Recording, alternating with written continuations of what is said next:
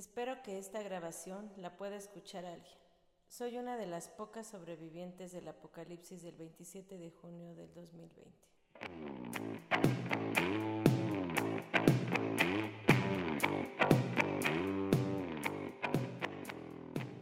Hola, ¿qué tal amigos? ¿Les gustó Dark? ¿Ya la terminaron de ver? ¿Qué tal? ¿Les quedó todo claro? ¿Sí entendieron por fin dónde empezó todo? ¿Quién fue el causante o quiénes fueron los causantes? ¿Quedaron resueltas todas sus dudas? Bueno, pues bienvenidos a un capítulo más de la Netfilms. Como lo habíamos dicho en el capítulo anterior, esta vez vamos a hablar de la serie Dark, una de las series que están en el top 10 de lo más visto en estos momentos en México y que ha causado una gran revolución por los temas que se tocan. De hecho, fue controversial que dijeran que el 27 de junio comenzara el apocalipsis y con este 2020 que nos ha sorprendido cada día, muchas personas que no sabían que estábamos hablando de Dark pensaban que realmente iba a empezar el apocalipsis. Fue, fue algo muy genial.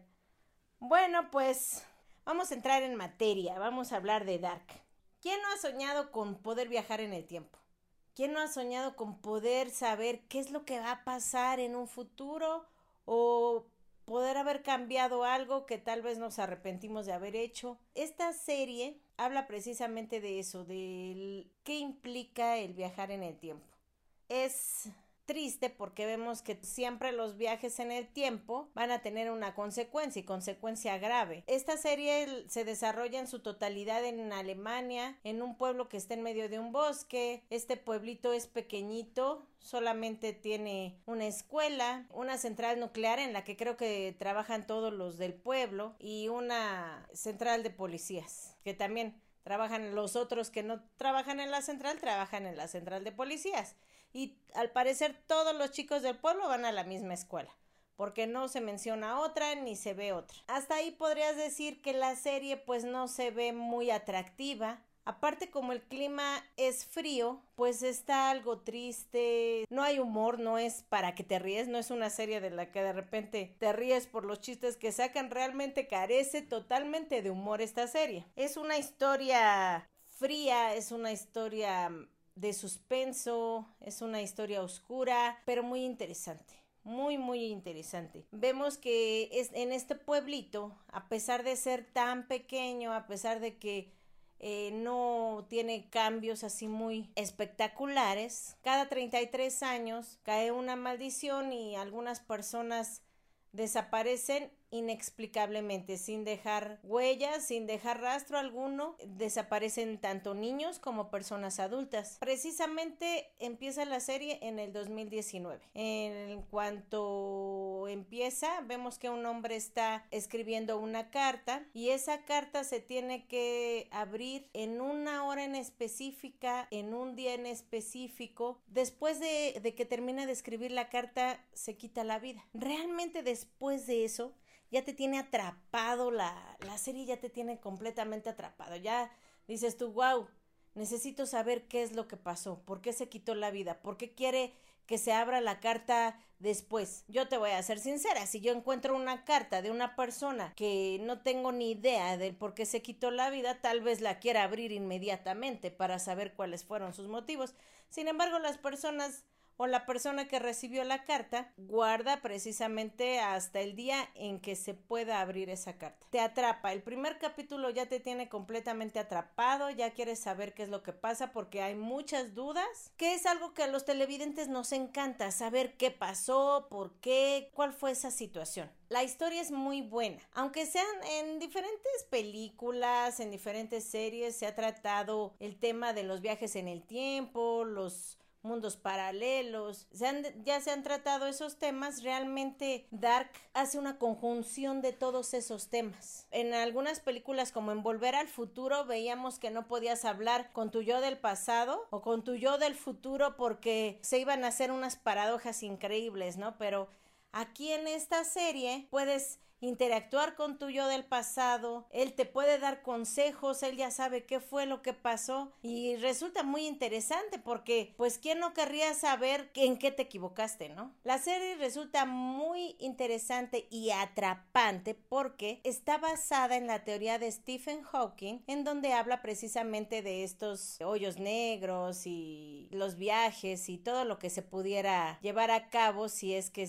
existiera. Pero también si analizáramos la serie como tal, como si fuera ya de una manera científica, sabemos que no es realidad la serie, pero está tan bien hecha tan bien conectada, tan, tan detallado. Algo que hay que aplaudir en esta serie es la manera en la que te ubican en el tiempo. Hablamos de que hay momentos en el 2019, en 1986, 1953, 1921 y 2052. Y aunque todos se desarrollan en el mismo pueblo, la ambientación, el maquillaje, el vestuario, los peinados, cada detalle te hace sentir que realmente están en esa época.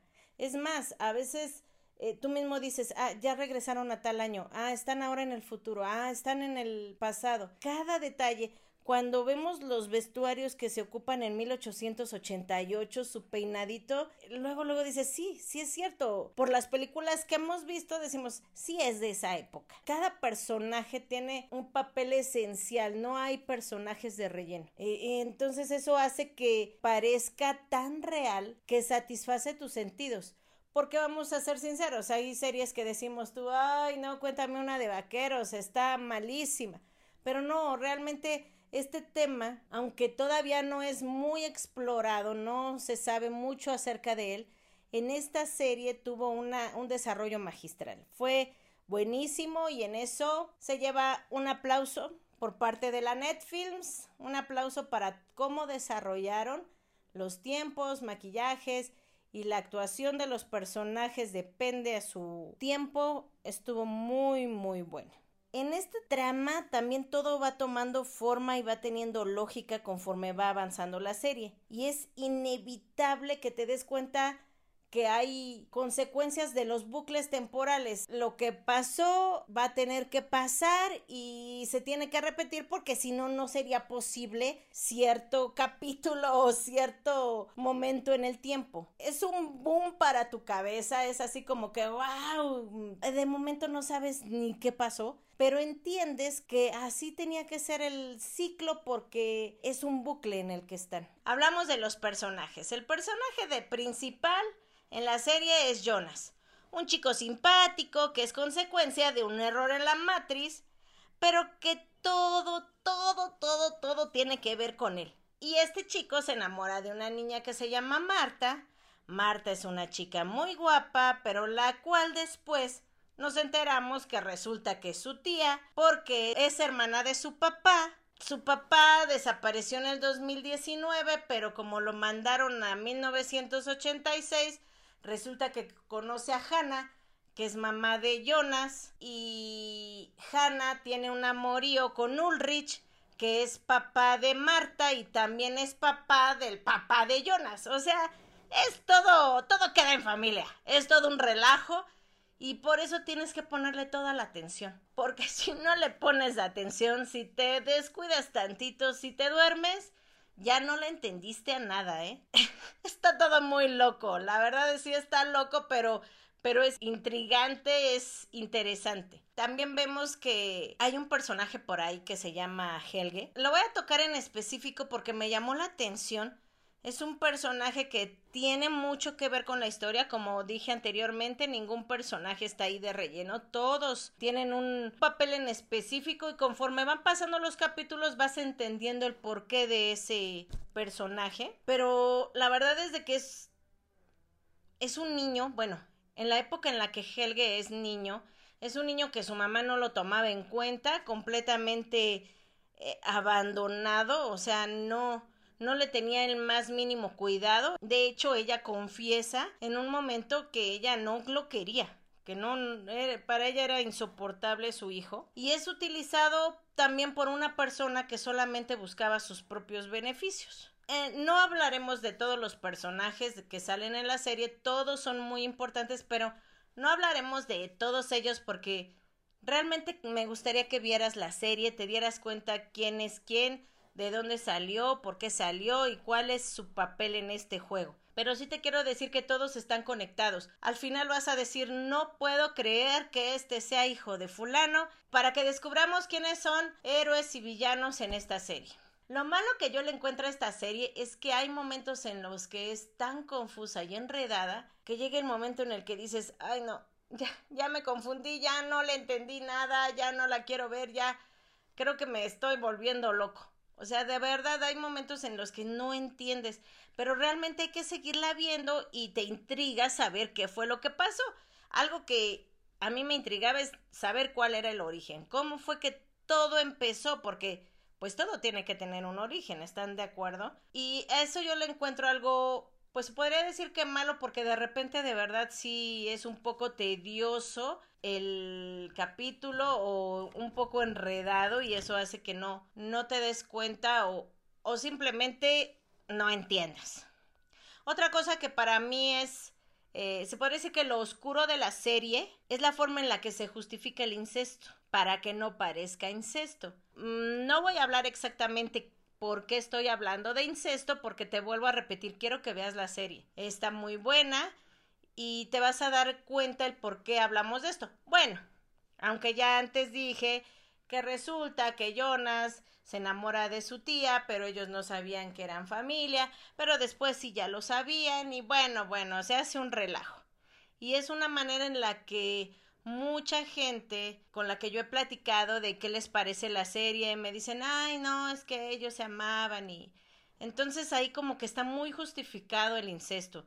Y se podría decir que esa es la parte oscura de esta serie. También te puedo decir que desde mi punto de vista no hay ni héroes ni villanos. Cada cual tenía sus propios intereses y pues como cada quien quería su propio bienestar, lo llevó a hacer cosas que al final de cuentas perjudicaron a otros. Todas las decisiones que tomaba alguien no nada más lo perjudicaba a él, sino que también perjudicaba a los que lo rodeaban. Entonces, por eso te digo que para mí no hay ni héroes ni villanos. Definitivamente es una serie que no puedes ver con niños. Y no porque haya escenas fuertes. No, no, no, no, no. No la puedes ver con niños porque simple y sencillamente en el primer capítulo se van a aburrir, van a querer estar jugando, van a querer estar brincando, te van a decir que hagan otra cosa, porque no, o sea, no es algo entretenido, te vuelvo a repetir, es una serie carente completamente de humor. Es una serie que de hecho te recomendaría verla solo, porque mm, a mí me pasó que cuando la estaba viendo y me querían preguntar, oye, pero ¿por qué pasa esto? O sea, es así de que ay, ¿sabes qué? Espérate, hasta que termine el capítulo te explico. Y, y mientras decía yo eso, ya me había perdido algún comentario y ya no sabía ni qué había pasado y regrésale. Y no, no, no, de verdad un, todo un caos.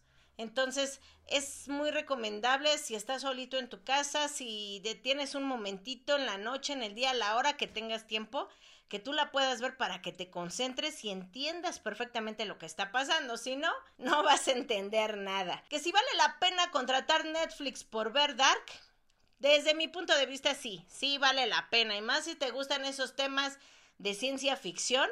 En esta serie se trata de una manera sublime. Me encantó. La verdad no es así como de que veas que salen monstruos. Te vuelvo a repetir, hay cosas que hasta llegas a creer que pudieran ser realidad. Está muy bien hecha. Tomaron todo, todos los elementos en cuenta para que esa ciencia ficción se hiciera más realidad. ¿Qué enseñanza te puedo dejar que me dejó la serie? Pues que todos nuestros actos tienen una consecuencia, entonces mejor vamos a tratar de hacer las cosas bien, vamos a ser felices y vamos a ser felices a los que nos rodean porque el pasado no lo podemos cambiar.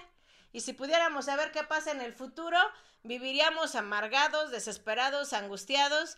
Ay, mejor vamos a disfrutar la vida y a seguir viendo series. ¿Estás de acuerdo? Bueno, pues me despido de ustedes. Soy su amiga Itzel.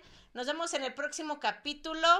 Esta ocasión vamos a hablar de la serie Once Upon a Time Espero que algunos de ustedes ya la hayan visto y si no vayan la viendo para que comentemos y nos podamos divertir aquí en este su podcast favorito, la Netflix.